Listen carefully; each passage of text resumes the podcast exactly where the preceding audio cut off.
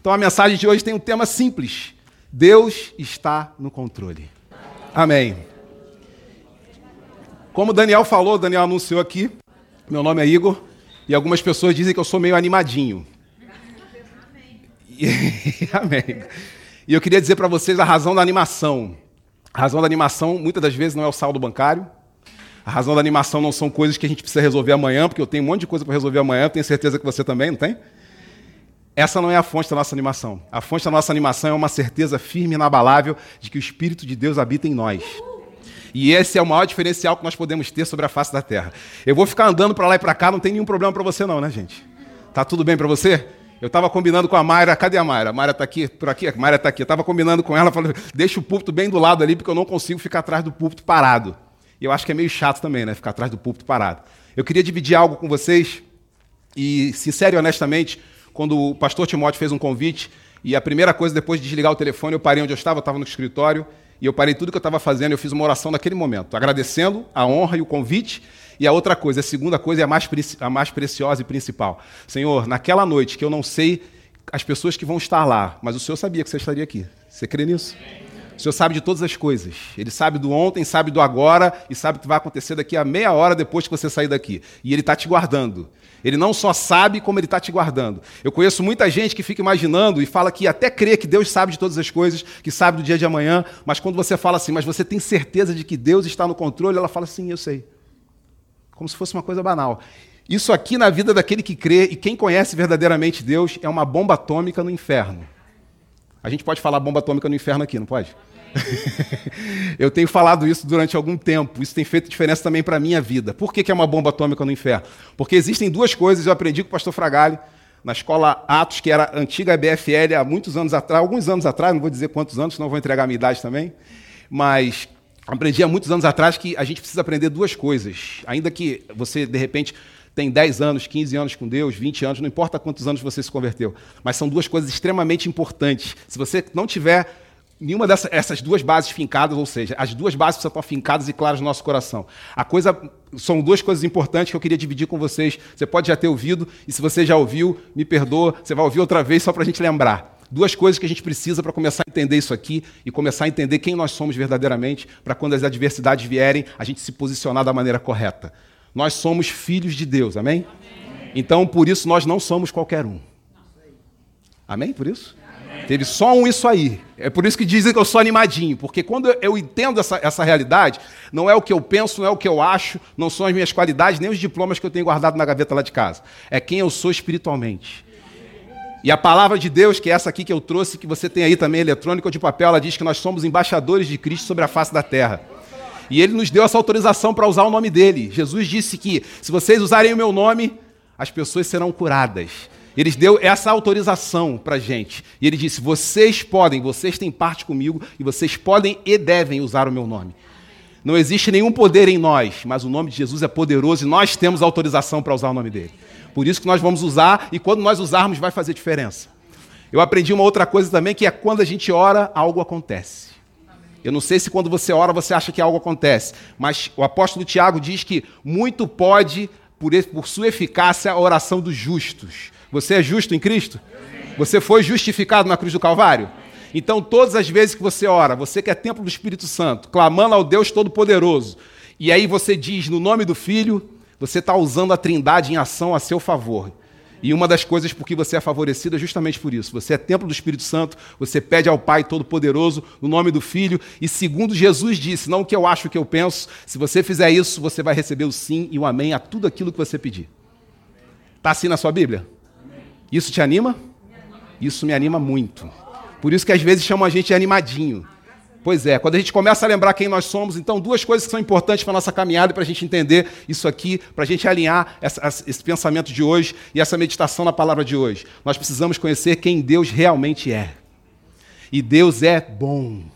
Definição clássica e rápida do apóstolo João na Bíblia de, de que, que é Deus. Pode pensar um monte de coisa. Deus é amor. Deus é amor. Deus te ama, você acredita nisso? E Ele te ama profundamente. E a Bíblia diz que Ele ama a gente tanto, mas tanto, mas tanto, que Ele deu o único filho que Ele tinha em sacrifício por nós. Você leu isso na sua Bíblia? Isso te anima? Isso para você é uma prova de amor? para mim é uma prova de amor incrível. E eu, hoje, quando eu estava vindo para cá, essas coisas são de Deus, de Deus colocando no meu coração de onde Deus me tirou. Para que, que ele fez isso? Eu tenho certeza. Eu, a gente conversa, quantos aqui tem intimidade com Deus? Você fala paizinho, meu pai, meu paizinho, naquele nossa intimidade com Deus. E ele vinha me lembrando de casa até aqui, de onde ele me tirou. E eu tenho certeza do que por que, que ele fez isso. Ele fez isso para que a mensagem dele saísse cheia da glória dele para as outras pessoas que estivessem ouvindo. Porque quando a gente se lembra quem nós realmente somos, de onde Deus nos tirou, a nossa mensagem, a nossa vibração, a nossa, os nossos olhos brilham, tudo é diferente. Então a segunda coisa que a gente precisa lembrar, depois de quem Deus realmente é, é quem nós realmente somos em Cristo. E eu vou dizer mais uma vez para você, para te encorajar, pode ser que eu fale outras vezes nessa noite: você não é qualquer um. Você não é qualquer um. Você foi comprado por alto preço. A Bíblia diz que Jesus deu a vida dele por causa de você, não foi por multidão. E a gente precisa personalizar o sacrifício da cruz do Calvário. Não foi em vão que ele fez aquilo, não foi por qualquer coisa que ele fez aquilo. Ele fez isso porque ele te ama. Isso enche muito o nosso coração. Antes da gente entrar no, nos próximos slides, eu queria dividir para você uma história que todo mundo conhece, independente da quantidade de anos que você tem na igreja, independente se você nunca vem para a igreja, independente se você está a primeira vez aqui na igreja, eu não sei, de repente você está a primeira vez aqui, mas não é a primeira vez na igreja. A história de Êxodo. Todo mundo já ouviu falar desde pequeno, ouviu no filme, enfim. Tem alguns filmes que são meio estranhos, né? Tem umas histórias meio cabulosas que você vai ver o filme, você vê que nada daquilo. Fui ver com os meus filhos mais velhos o filme, só fazendo um parênteses rápido, o filme Êxodo, o último que passou no cinema, famoso, bilheteria lotando e tal. Os meus filhos toda hora viravam para mim, pai, mas isso não está na Bíblia. Eu falei, pois é, mas to deixa, toca o filme. A história de Êxodo é a história de um povo que saiu pelo deserto e durante 40 anos ficou vagando pelo deserto. Todo mundo aqui lembra dessa história, né? Todo mundo aqui acompanha esse raciocínio, beleza? E o povo, durante 40 anos, estava no deserto. Um dado importante: durante aquele tempo inteiro, Deus provisionou algumas coisas para que aquele povo não morresse. Vou lembrar algumas aqui para a gente avançar nos próximos slides e, e, e, isso fazer importância no nosso coração. O povo, durante 40 anos, estava lá no deserto e toda noite tinham tochas de fogo, porque a gente sabe, a gente já estudou isso na escola, com a tia Cotinha, com a tia Mariazinha, com a tia Cidinha, lá quando era pequeno, que no deserto à noite faz um frio medonho, não é isso? Não faz um frio medonho? Não sei se você já esteve no deserto, mas se, se, você já leu alguma coisa a respeito, faz um frio danado. Então, se você não se aquecer ou não se cobrir, você morre congelado. Então, Deus providenciou o quê? À noite tinha tocha de fogo para cuidar daquele povo. Por quê? Porque Deus estava no controle. Estou falando de Êxodo. Eu nem entrei na nova aliança, que é o que a gente vai começar a entrar agora. Só estou contextualizando aquilo que aconteceu na, velha aliança, para a gente trazer para a nova aliança, que é onde nós vivemos, e para a gente entender a importância disso tudo que a gente está falando hoje. Uma outra coisa importante: durante o dia, sol a pino, deserto, sol na cabeça. Se você não prote se proteger, não tiver uma cabana, uma proteção, você morre de insolação, não é assim? E Deus providenciou o quê? Nuvem. E por onde o povo ia, a nuvem ia para proteger o povo, então Deus estava no controle disso aqui também. A minha Bíblia e a sua também dizem que Deus mandou o maná, que era a provisão diária de comida todos os dias. Está assim na sua Bíblia? E a Bíblia também diz que não devia sobrar para o dia seguinte, ou seja, era a provisão de Deus todos os dias. E o povo sabia que aqueles. Oi? Diária. diária. Provisão de Deus diária. Diária para todos os dias é uma redundância, perdão. voltei a fita aqui, eu, eu vi, voltei a fita para corrigir. Uma provisão diária que não sobrava para o dia seguinte. Se sobrasse para o dia seguinte, o que acontecia? Estragava. Isso era para o povo entender que o Deus estava cuidando deles todos os dias. E tinha mais um outro detalhe. Alguém mais lembra que tinha mais uma coisa no deserto para o povo não morrer? Água. De onde vinha a água? Da rocha. Quem nós conhecemos como a rocha eterna? E estava ele lá, o nosso Senhor, o Senhor da glória, o nosso Senhor e Salvador, já em ação lá atrás, no deserto, provisionando água, que era água que não era uma água qualquer, era água para que o povo não morresse. Então, lá no deserto, o Deus já estava no controle. Você concorda comigo? Porque se você tirar desse cenário Deus, gerava o caos, todo mundo morria. Não ia ter 40 anos de caminhada, não. De repente ia ter uma semana, cinco, quatro dias, as pessoas iam começar a morrer. No final da caminhada, durante um tempo, ia morrer todo mundo. Você concorda comigo com isso? E eu tenho um dado para trazer para você. Então você concorda comigo, então, que com essa história que eu contei agora, que está na Bíblia de Êxodo, Deus estava no controle lá no deserto. Você concorda comigo? Todos nós concordamos, não é isso? Só que eu tenho um dado muito interessante para você. Eu e você conhecemos muitas pessoas que, em alguns momentos da vida delas, acham que Deus se afastou. Que Deus abandonou, que Deus foi ali dar uma volta e que ele não vai voltar tão cedo. Enquanto ela não fizer alguma coisa para que ele volte. Esse não é o Deus de qual nós estamos falando, que eu falei agora há pouco, que Deus que é amor. Porque ele prometeu para nós que estará conosco até a consumação dos séculos. Uma, um dado importante antes de a gente passar para o próximo slide é que esse povo que estava lá, lá no deserto, Moisés estava lá junto com eles. Esse povo, nenhum deles, nenhum deles, não estou menosprezando, só estou colocando uma condição espiritual para a gente entender algo que é diferente do que a gente vive hoje. Lá no deserto, vou fazer uma ilustração do lado de cá do tapete. Vocês estão aí atrás, não estão vendo. Tem um tapete aqui, tem uma fronteira. Um tapete claro e um tapete escuro. Povo no deserto, nenhum daquele povo lá, pode contar um por um, olhar a Bíblia, olhar o que você quiser, nenhum deles era filho. Nenhum deles. Do lado da graça. Se fosse nos dias de hoje, hoje, olhando aqui, todo aquele que recebeu Jesus como seu Salvador é filho. Então, se Deus cuidou daquele povo lá, lá no deserto, povo reclamando, murmurando, nenhum deles tinha o Espírito Santo habitando neles, e Deus cuidou deles, nenhum só dia faltou água, nuvem, tocha de fogo e nem maná. Está assim na sua Bíblia? Então Deus é um Deus fiel. Ele disse que o povo não ia morrer no deserto e o povo não morreu no deserto. Então eu tenho uma mensagem para você da nova aliança. Jesus prometeu para nós, o Senhor da glória, que ele nunca vai nos abandonar que ele deu a vida dele. E no último discurso que ele fez aos discípulos, ele disse o seguinte: Enquanto eu estive com vocês, foi bom demais. Vocês andaram comigo, comeram comigo, dormiram comigo, viram milagres, a gente conversou, fez um monte de coisa, mas eu tenho que ir para cumprir o plano do Pai. Só que eu vou e vou deixar um com vocês, e esse vai guiar a vocês a toda a verdade. Esse é o nosso diferencial sobre a face da terra. Muitas pessoas inteligentes aqui, eu sei disso. De repente, não se ofenda, tá? Quando eu falo isso, que esse é o seu diferencial sobre a face da Terra. Porque de repente alguém pode imaginar, pô, mas eu sou inteligente, eu tenho PhD, eu tenho QI elevado, eu tenho vários diplomas, eu tenho doutorado, mestrado. Ok, tudo isso é uma benção. Mas eu creio nisso. E se você não crê, eu peço desculpas por isso, mas eu creio nisso. O seu maior diferencial sobre a face da Terra é ser templo do Espírito Santo. E Deus é tão bom que ele não colocou o Espírito dele do lado direito, nem do esquerdo, nem na frente, nem atrás, nem em cima. Ele colocou em você. Uh, tem um que está animado comigo. Tem um que está animado comigo. É isso. Isso quando a gente acorda segunda-feira de manhã, que a gente não está aqui no culto da Nova de Ipanema, não está tocando louvor, e a gente não está com o nosso irmãozinho do lado louvando também, faz um grande diferencial. Quem eu realmente sou? Eu sou filho amado do Deus Altíssimo. Eu sou o templo do Espírito Santo. E Jesus Cristo morreu por causa de mim. Você guarda essa certeza no seu coração? Eu estou dividindo isso com vocês porque o apóstolo Paulo tem uma mensagem na primeira carta aos Coríntios, capítulo 3, 16. Ele diz: Vocês não sabem que são santuários de Deus e que o Espírito de Deus habita em vocês? Depois disso aqui, ele começa a falar uma série de coisas. Contexto da carta de 1 Coríntios, a gente gosta muito de falar de contexto de carta, né? Quem aqui já fez a Atos? Levanta a mão.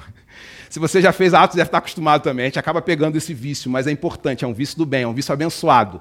Da gente entender e buscar e ler e meditar na palavra de Deus. Você recebeu essa, essa instrução de você meditar? Timóteo recebeu essa instrução, não, não Timóteo pastor daqui, mas o Timóteo, o discípulo de Paulo, lá no, no Novo Testamento. Medita nessa carta de dia e de noite. De dia e de noite. De dia e de noite. Eu aprendi uma coisa também na escola bíblica, que é na escola Atos, de que você ouve muitas coisas. Se você entrar no YouTube hoje, você vê muitas pregações, gente tentando complicar a palavra de Deus, gente tentando explicar a palavra de Deus com coisas externas, enfim, uma salada danada. E eu aprendi uma coisa, e tenho carregado isso no meu coração, é que existe um objetivo só para a pregação. Não é intelectualizar, não é passar informações demais, não é passar decoreba, é gerar fé no coração daquele que ouve. Só existe esse objetivo. Então, qualquer pregação descontaminada, baseada na graça do Novo Testamento, em Jesus Cristo, que é o centro da igreja, amém? Jesus é o centro da sua vida? Qualquer palavra que seja assim e ela é relevante, porque se ela é assim, ela é relevante e tem que estar, tá, e tem que estar embasada na palavra de Deus, ela precisa gerar fé no coração daquele que ouve. Qualquer coisa diferente disso está fora da palavra de Deus. Eu vou dar um exemplo para vocês. Jesus foi tão simples, tão simples. Eu vou passar uma passagem aqui que Jesus está falando. E só para adiantar para vocês, Jesus transmitia a palavra dele de uma forma tão simples, tão simples, que uma vez para simplificar, Sermão do Monte, ou Sermão da Montanha, o que você preferir, Sermão do Monte, Jesus começa a explicar, falar, falar, falar. Em certo momento ele. Eu, eu, eu imagino eu na minha fé, pode guardar essa ilustração entre parênteses, guarda para você, se não servir você pode jogar fora, que é uma ilustração minha. Eu imagino Jesus no Sermão do Monte. Eu não sei se você faz esse, esse exercício. Eu de vez em quando entro no YouTube para ver algumas passagens, é, é, é filmes, né? Jesus tem passagens muito legais, tá, gente? De filmes, trechos no YouTube de filmes, que você pegar a Bíblia e pegar o trecho do filme, o texto é idêntico ao que está na Bíblia. Isso é muito legal. Quando você pega isso, você pega para ver de novo. E aí você vê várias imagens de Jesus falando, sempre mansamente, né, no Sermão do Monte, o silêncio. E tem algum momento que. É, essa é, maior, pelo, pelo menos para mim, a maior explicação de como é que Jesus era simples. Ele tentando explicar, em algum momento Jesus parou e falou o seguinte: eu preciso explicar para esse povo entender, eu preciso explicar mais simples ainda. Ele começa a falar assim: vocês estão vendo os lírios do campo? Existe explicação mais simples do que isso? Está todo mundo lá no monte, tem um monte de lírio. Ele começa a falar: vocês estão vendo isso aqui? O lírio do campo? É como se ele falasse: vocês estão vendo essa garrafa d'água? E aí fica muito mais fácil. E outra coisa, quando depois que ele fala dos lírios do campo, ele fala: você está vendo os pássaros do céu? E você vê como é que Jesus sempre quis simplificar. Quem quer complicar não é Jesus, tá, gente? Só para começar a história. Jesus quer simplificar a palavra. Por isso que às vezes as pessoas começam, às vezes, sem querer, no jargão evangélico, né, evangeliquez, falar ah, mistério, mistério, mistério. Jesus sempre quis trazer as claras da mensagem. Sempre quis, quis perdão, simplificar a mensagem. E aqui em 1 Coríntios, o apóstolo Paulo escreve uma carta para uma igreja que está meio bagunçada. Por quê? Porque nessa cidade de Corinto existiam dois templos, Apolo e Afrodite. Eu vou resumir essa explicação, esse contexto de 1 Coríntios, para a gente entender o porquê que o apóstolo Paulo escreve essa e outras coisas na primeira carta e na segunda carta, principalmente nesse tema aqui. E ele está dizendo para um povo que muitos desses estavam indo para o templo de Apolo também, além da igreja do apóstolo Paulo que tinha fundamentado, a igreja de Jesus Cristo em Corinto, ele fundamentou essa igreja, mas além disso, as pessoas também estavam indo no templo de Apolo e também estavam indo no templo de Afrodite. Aí você imagina assim, poxa, mas se eu estou aqui na Nova de Ipanema, eu sou proibido de ir em outras igrejas? Não, não, não. Eu vou explicar o porquê que eu estou dando esse exemplo aqui. Porque o templo de Apolo e o templo de Afrodite eram os templos do deus da prostituição e do deus do homossexualismo. E lá se faziam coisas que eu não vou entrar no detalhe aqui, porque a gente não tem tempo e também não é o propósito da mensagem de hoje. Mas o apóstolo Paulo ficou sabendo disso, e por isso que ele escreve coisas como essa aqui, ó para que o povo entendesse quem eles realmente são. Vocês não têm nada a ver com o lado de lá e nem a ver com o lado de cá. Vocês têm a ver com isso aqui que vocês estão ouvindo daqui. E o apóstolo Paulo chegou, entre outras coisas, a pregar em uma das cartas dele, dizendo: se alguém prega algum outro evangelho que não seja esse que eu estou pregando para vocês. E ele tem uma vírgula na minha Bíblia, na sua interessante, que ele diz: ainda que seja eu, outra vírgula, seja considerado maldito anátema, ou cuidado que o apóstolo Paulo tem. Então, para esse povo que estava meio querendo ir para lá, meio querendo ir para cá, o apóstolo Paulo estava querendo trazer uma instrução de Deus para a vida de cada um deles, dizendo o seguinte: vocês podem até estar tá buscando Deus lá, do lado de lá, podem até estar tá buscando Deus do lado de cá, mas vocês não têm nada a ver com isso. Vocês não sabem que vocês são santuário, vocês são santuário de Deus e que o Espírito de Deus habita em você? Isso aqui é um diferencial. Vocês são do Deus Altíssimo. E por isso que é um diferencial nas nossas vidas. Tem uma outra passagem que eu trouxe para dividir com vocês. Atenção, vai avançar?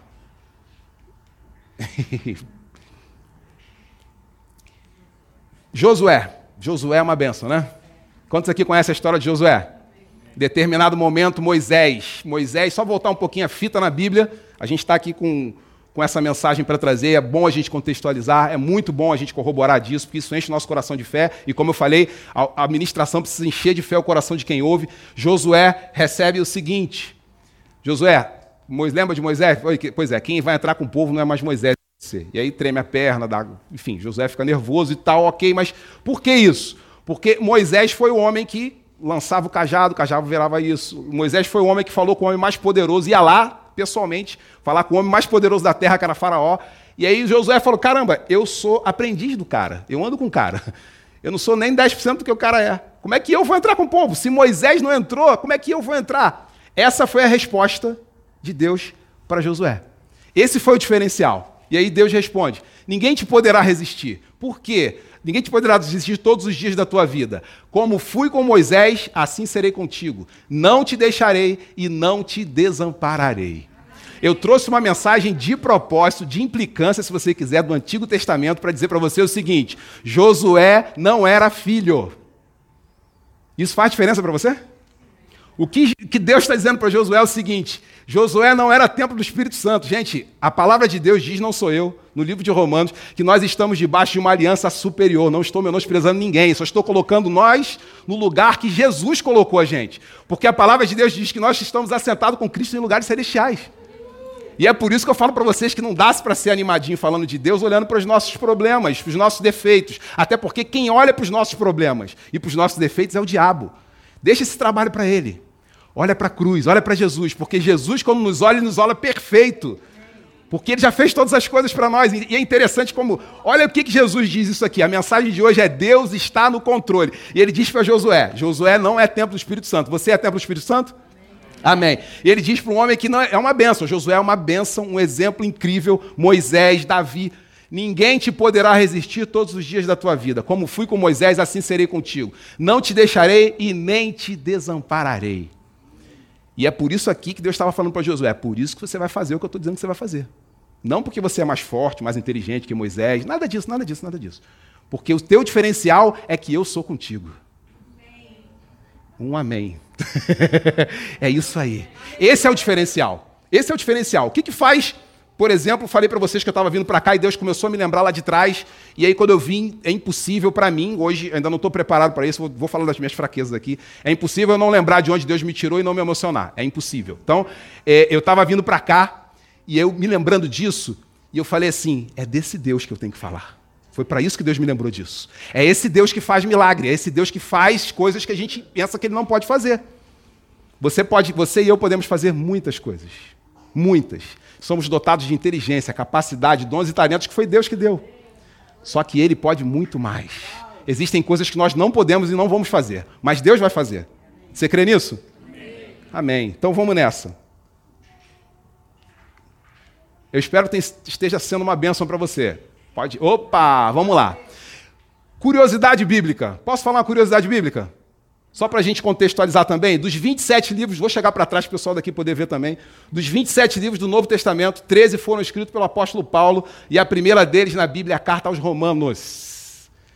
13 é quase 50% de 27, ok, gente? tá rindo, mas é uma realidade. Ok, se a gente for pegar em números de quantidade de material escrito, é até um pouco mais, tá, gente? Estou falando só de quantidade de livros. E é interessante como o apóstolo Paulo a gente pode chegar à conclusão de que o apóstolo Paulo escreveu metade do Novo Testamento. O apóstolo Paulo nos apresentou a graça. Se você quer conhecer a graça de Deus, Jesus em ação, os evangelhos, ok? Amém? Beleza? Só para a gente contextualizar, senão vão falar, ih, o cara falou que, que a graça não está no evangelho. Não, não, não, não. Não estou dizendo isso. Estou dizendo que a graça revelada foi revelada ao apóstolo Paulo e o grande material da graça está nas epístolas do apóstolo Paulo. Uma delas é Romanos. Por que, que eu estou trazendo esse dado aqui? Porque nós vamos começar agora a falar sobre Romanos. E o apóstolo Paulo, ele escreve algo que é a carta, ou se você preferir a epístola, eu botei entre parênteses de propósito, aos romanos, é considerada a obra-prima do apóstolo Paulo. Então, se você quiser, nessa noite, nessa semana, buscar uma leitura, estou procurando um livro da Bíblia, de repente isso aqui pode ser uma direção para você. Estou dizendo que pode ser, porque não posso dizer que é uma direção direta para você, mas pode ser. Aqui está o início da revelação da graça do apóstolo Paulo para nós nos dias de hoje.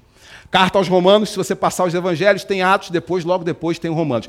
E um detalhe importante, antes de passar para o próximo slide, é que a epístola, a epístola perdão, do apóstolo Paulo aos Romanos, se você já estudou, você vai saber disso, mas se você não tem essa informação, é bom você guardar. Não foi a primeira carta que o apóstolo Paulo escreveu. Esse é um assunto que a gente pode desenvolver um dia, se a gente tiver uma outra oportunidade, mas não é a primeira epístola. Ou seja, não estou dizendo que é a primeira epístola que o apóstolo Paulo escreveu. Estou dizendo que, de acordo com a ordem da Bíblia, é a primeira epístola do apóstolo Paulo que aparece na Bíblia, ok? Depois do livro de Atos, o apóstolo Paulo escreve a carta aos Romanos, que é considerada por teólogos mundiais como a obra-prima do apóstolo Paulo. Então, isso tem um valor enorme para nós. De um homem que recebeu revelação. Todo mundo aqui conhece a história do apóstolo Paulo, não é isso? O homem vinha, o homem era exterminador de crente, caçador de, de crente, e virou essa bênção que ele é de escrever esse material, revelações incríveis para nós. Está passando um filme aí no cinema.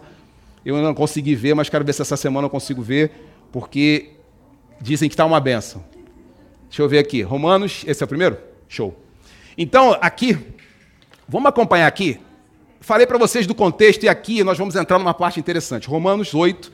Se você está com a sua Bíblia na mão ou no equipamento eletrônico, está aqui na tela também. O pessoal daqui está conseguindo ver? Ok, a igreja está crescendo e aí não está não tá, tá ficando um pouco de lado, né? Isso é bom e é ruim. Eu, costumo dizer que isso é um doce problema. que a igreja está crescendo a gente precisa para um lugar maior. Mas glória a Deus que por enquanto a gente está aqui. Essa aqui, essa parte que nós vamos ler, especificamente, se você pegar a sua Bíblia, aqui significa um cântico de vitória. No capítulo 8, o apóstolo Paulo começa a apresentar a graça. Capítulo 1, 2, 3, 4, 5, 6, 7. No capítulo 8, trouxe minha Bíblia de papel aqui, não botei no slide, vou ler com vocês aqui. O início Só para a gente entender, como é, o, o, aqui, aqui na minha Bíblia, a nova vida debaixo da graça. Para você entender como é que o apóstolo Paulo começa a escrever a respeito da graça, ele já começa dando uma cotovelada no fígado, como diz o pastor Fragale, do diabo, dizendo para ele o seguinte: já vou colocar o povo no lugar onde eles realmente estão. Romanos 8 começa dizendo assim: portanto, agora nenhuma condenação há para os que estão em Cristo Jesus. Eita Jesus, hein? apóstolo Paulo já começa botando o pé na porta, se é que a gente pode falar aqui em Panema assim também, não pode? Então o apóstolo Paulo já chega radicalmente dizendo o seguinte: eu já vou começar dizendo, não vou rodear, ser objetivo e claro. Então, Romanos 8,1, voltando a dizer, começa a descrever a graça nos dias de hoje, na carta de Romano, que é considerada a obra-prima do apóstolo Paulo. Ele diz: portanto, agora nenhuma condenação há mais para os que estão em Cristo Jesus, que não andam segundo a carne, mas segundo o Espírito. Portanto, a lei do Espírito da vida em Cristo Jesus me livrou do pecado e da morte. Quem é que fez isso aqui por nós? Jesus Cristo, Ele mesmo, o nosso Senhor, Jesus Cristo. Isso aqui é muito interessante, é muito interessante, né? Então, isso aqui, se você quiser dar uma leitura depois, tá? Começa no capítulo 8, a apresentação da graça na sua Bíblia e na minha Bíblia, começa em Romanos, lá no capítulo 8, o apóstolo Paulo começa a escrever coisas maravilhosas, como essa que a gente vai ler aqui, que é um cântico de vitória, que vai do versículo do capítulo 8, do versículo 31 ao 39. Vou ver se eu consigo passar por aqui para dar uma, uma, uma dinâmica. O apóstolo Paulo começa dizendo o seguinte, e a mensagem de hoje, só para a gente lembrar, é que Deus está no controle. Que diremos, pois, a essas coisas? Se Deus é por nós, quem vai ser contra nós? Se Ele está com a gente, e a gente falou aqui algumas vezes de propósito, nós somos templo do Espírito Santo, a maior prova de que Ele está com a gente é isso. Nós somos templo do Espírito Santo. E para aqueles que andaram um pouco mais e buscaram o batismo do Espírito Santo, a Bíblia diz que nós temos o Espírito Santo em nós e o Espírito Santo sobre nós. E o que, que a Bíblia diz a respeito disso? Que nós somos plenos no Espírito. E o livro de Atos diz o seguinte: se você está pleno no Espírito, você está pronto para fazer tudo aquilo que Jesus disse que você pode fazer. O pessoal está começando a animar.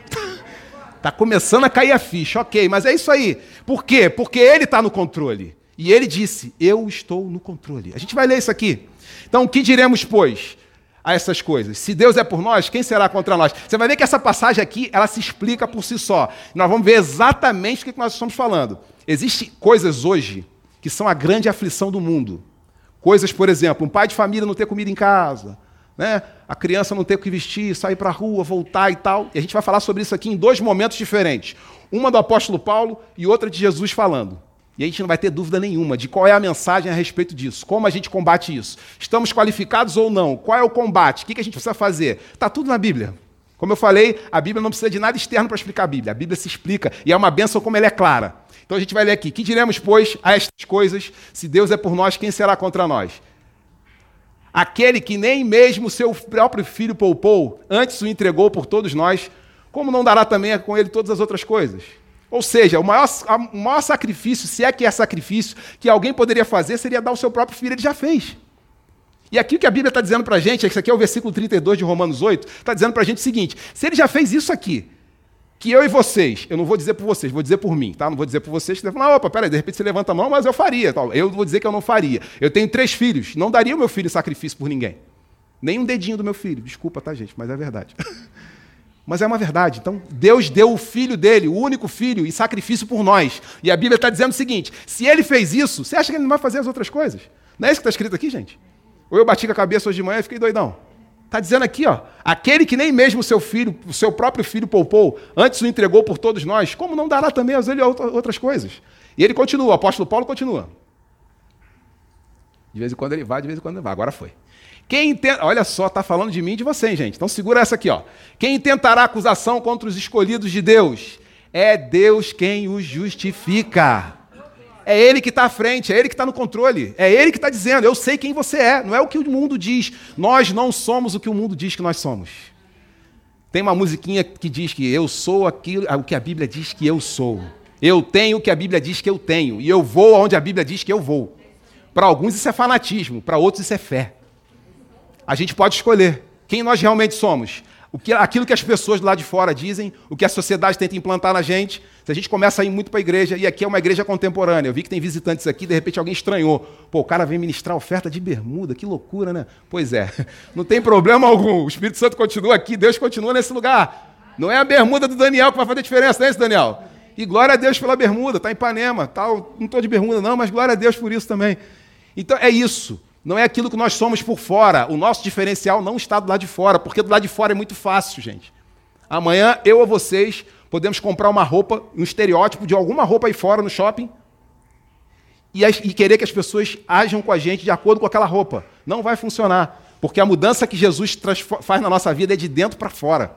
A gente vai mudando de dentro, vai mudando de dentro até o ponto que ele vem para ministrar a oferta de bermuda, porque ele falou: continuo sendo um filho amado em quem Deus, Deus prazer, com bermuda ou sem bermuda, de calça ou de short. Então isso é importante. Então, quem vai intentar acusação contra os escolhidos de Deus? É Deus quem os justifica. Não importa o que, eles estão falando, não importa o que, eles estão dizendo, não importa o que, o mundo diz. Deus diz que eu sou um filho amado em quem ele tem prazer. Ele diz isso a seu respeito? Então guarda isso no seu coração, porque é isso que você é. Opa, vamos nessa. Volta só mais um. Opa. Quem é que condena? Pois é Cristo quem morreu, ou antes que ressuscitou dentre os mortos, o qual está à direita de Deus e também intercede por nós. Então, quem intercede por nós? Quem toma frente das nossas lutas? Quem resolve os nossos problemas? Se a gente for tentar resolver tudo, vai dar problema. Eu um dia resolvi que, Senhor, eu tentei do meu jeito durante um tempão. Não funcionou. Faz do teu jeito, me ajuda a fazer do teu jeito, porque a gente precisa se esforçar para fazer do jeito dele, né? Porque a gente vem programado desde criança para fazer de um jeito. Agir pela lógica. E aí Deus falou para mim, negão, vem cá. Bota a cabeça aqui no meu ombro. Deixa eu te falar como é que as coisas funcionam aqui. E aí eu comecei a entender e reprogramar a minha vida. É por isso que existe uma convocação. Não está aqui na palavra, mas se der do Espírito Santo, eu vou dividir isso com vocês. Existe uma convocação também do apóstolo Paulo, que também está na carta dos Romanos, que é a obra-prima do apóstolo Paulo, no capítulo 12, versículo 1 e 2. E ela diz: Não vos transformei com este século não entre na forma desse mundo, não anda como esse mundo anda. Então, essa passagem me diz o seguinte: se alguém tem que influenciar alguém nesse mundo, somos nós. Porque nós somos influenciadores, amém? Não por causa de nós. Quando a gente fala isso, eu sei que no começo eu falei a primeira vez e algumas pessoas ficaram meio assim, mas o que, que é isso? O que, que ele está falando aí? Fiquem tranquilos que eu não bati com a cabeça na parede. Nós temos o hábito de olhar para a gente como matéria. E nós não somos matéria. Quem aqui é o que como Deus criou? imagem e semelhança de Deus. Deus é matéria? Deus é? Então, se nós somos a imagem e semelhança dele, o que ele está dizendo que nós somos? Espírito. Porque a vida eterna não está nesse corpo aqui, não. Por mais que a gente tente cuidar, eu acho que eu estou cuidando do meu direitinho, eu acho que estou, mas enfim. Por mais que a gente tente cuidar, um dia vai ficar aqui. Mas o Espírito vai estar com o Pai. E a gente vai estar lá com Jesus. E a gente vai poder dizer, Senhor, falei muito de você, falei muito de ti, me reuni com um povo maravilhoso, mas agora eu estou aqui. O apóstolo Paulo falou, cumpri o bom combate da fé. Glória a Deus, agora eu vou, agora eu vou. Continuando aqui, e ele diz o seguinte, nesse capítulo 12, 1 e 2, que foi a chave para eu começar a entender muita coisa no reino de Deus. Ele diz o seguinte, para que a gente possa experimentar. Vamos ler Romanos 12, 1 e 2? Não vou falar aqui não, vou ler, melhor.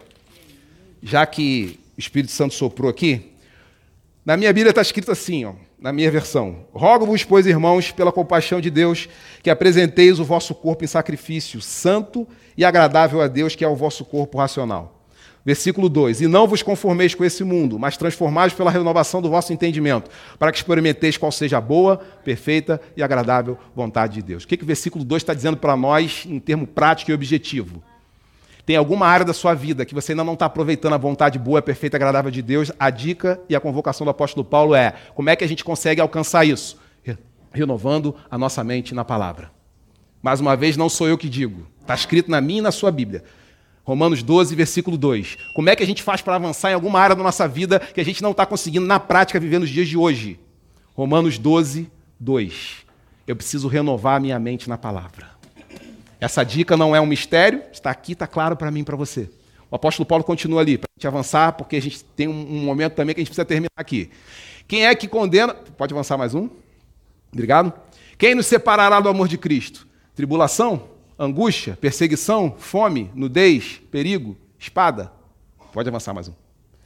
Como está escrito, por amor de ti somos entregues à morte todo dia, somos reputados como ovelhas para o matadouro.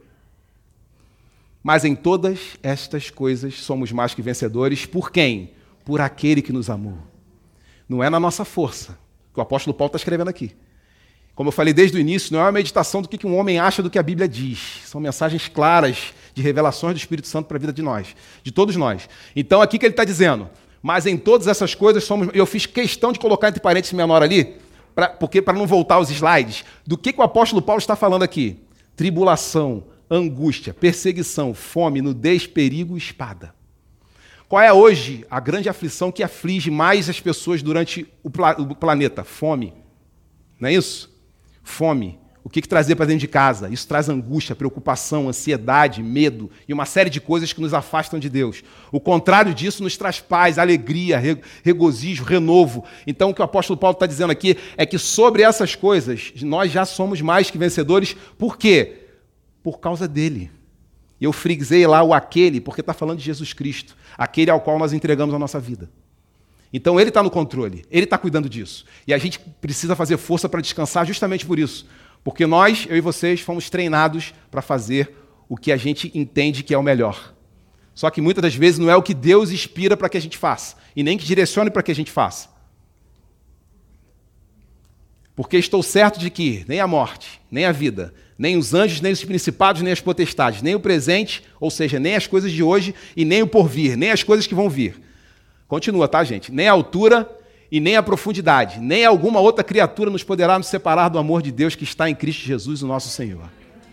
Nada, absolutamente nada. Nada do que a gente possa fazer, nada do que a gente possa falar, nenhuma distância, nem as coisas que estão acontecendo hoje, acabamos de ler, nem as que vão acontecer depois. Nada disso é suficientemente poderoso para nos afastar do amor de Deus que está em Cristo Jesus, o nosso Senhor.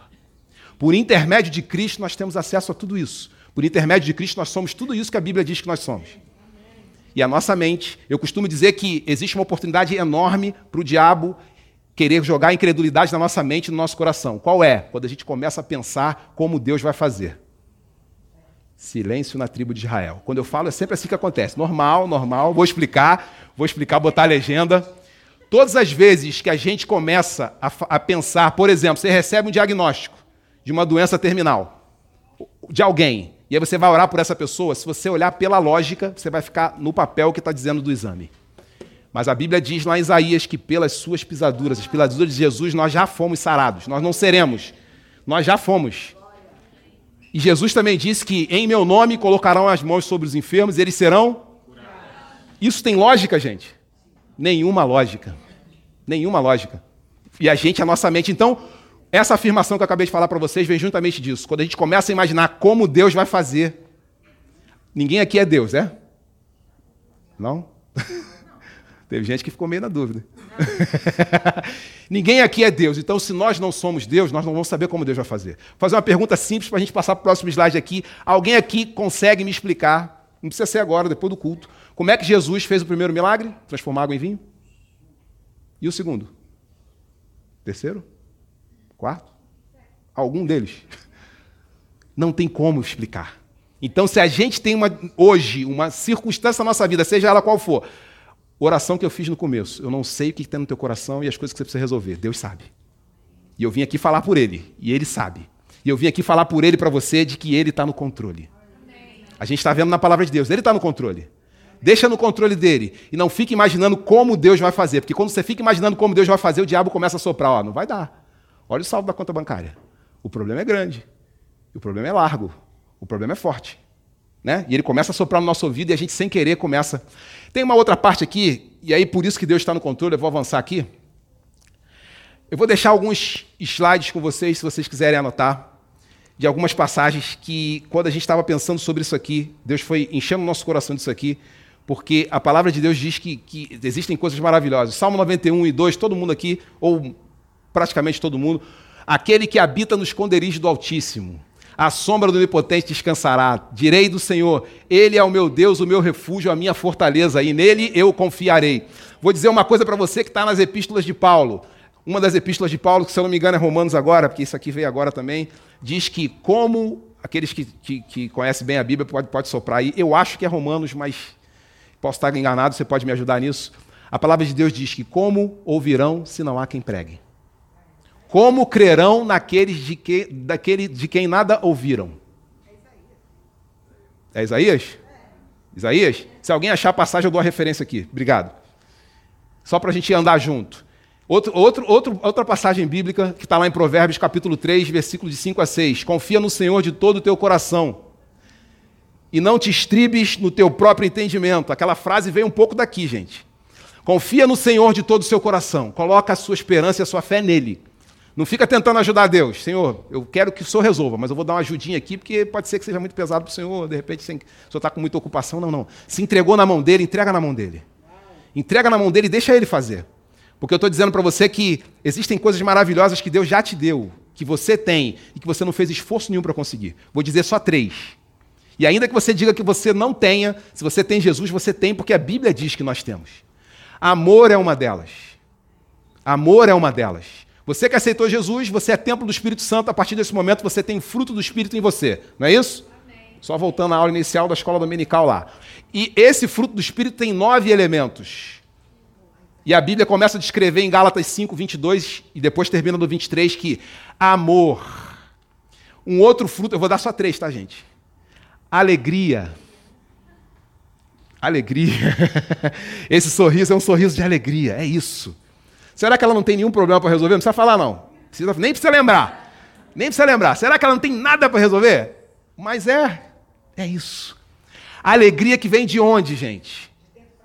De dentro para fora. E onde está o Espírito Santo de Deus?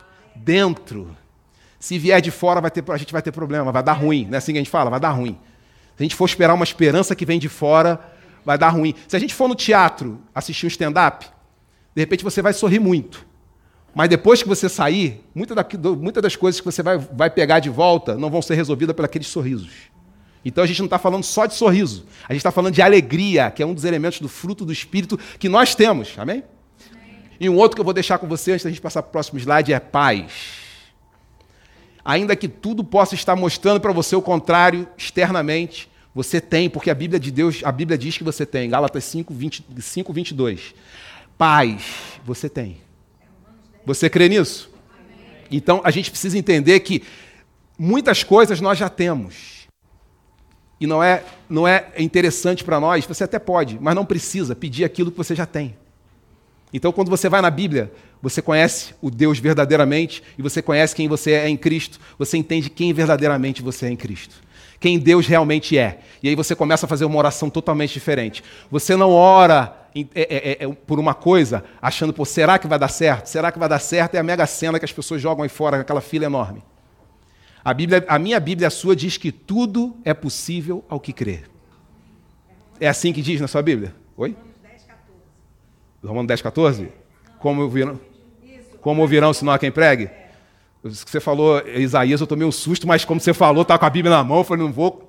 É Romanos 10, tá, gente? Ela já falou aqui, Romanos 10, como 10, 14. Como ouvirão se não há quem pregue? Como crerão naqueles de quem nada ouviram? E como eu falei aqui agora há pouco, o objetivo de uma pregação, de uma ministração sob a graça de Jesus Cristo, ela tem que gerar fé no coração daquele que ouve.